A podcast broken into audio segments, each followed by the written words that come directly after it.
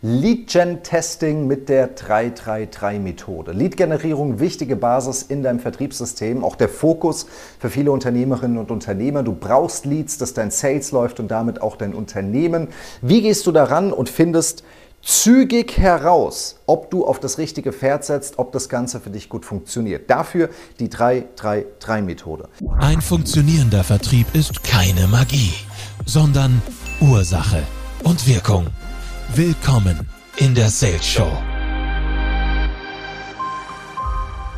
Wie funktioniert das Ganze?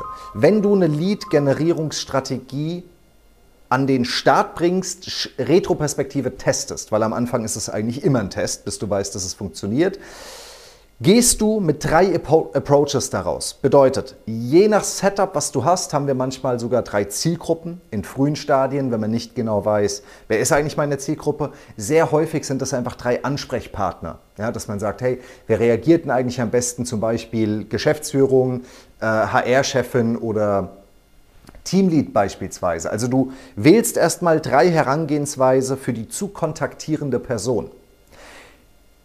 Das zweite drei, die zweite drei ist das Messaging. Du überlegst dir also eine solide Call to Action. Ähm, die Lead-Generierung läuft ja immer auf eine Call to Action, auf ein Gesprächsszenario hinaus. Zumindest wenn du hochwertig im B2B verkaufst, sollte das Ziel immer sein, Gespräche zu vereinbaren. Du hast also drei Personen mit drei Botschaften die du dir einmal überlegst, notierst in der Regel und diese drei Zielgruppen mit drei verschiedenen Botschaften bespielst, sodass du einmal weißt, wer ist meine Zielgruppe, welche Botschaft funktioniert eigentlich am besten. Und die dritte drei ist der Zeitraum. Drei Zielgruppen, drei Botschaften, drei Wochen. Das ist ein super Zyklus. Anders gesagt, je nachdem, was bei dir relevanter ist, auch 300 Kontaktpunkte. So könntest du die dritte drei auch benennen. Wenn du 300 Kontaktpunkte in einer Woche schaffst, auch okay. Ansonsten gehst du drei Wochen auf die Zielgruppe. So hast du eine solide Validierung des Ganzen, findest raus, wer ist deine Zielgruppe, welche Botschaft funktioniert und das in einem soliden Zeitraum.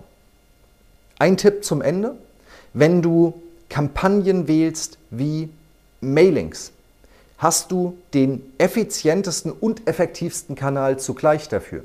Und kannst auf dieser Basis hergehen und sagen, okay, ich gehe jetzt in langfristigen Markenaufbau, langfristigen Kampagnenaufbau, aber mach in einem effizienten Weg ein Testing, dass du weißt, wie es geht und dann setzt du auch auf das richtige Pferd. Ich wünsche dir viel Erfolg dabei.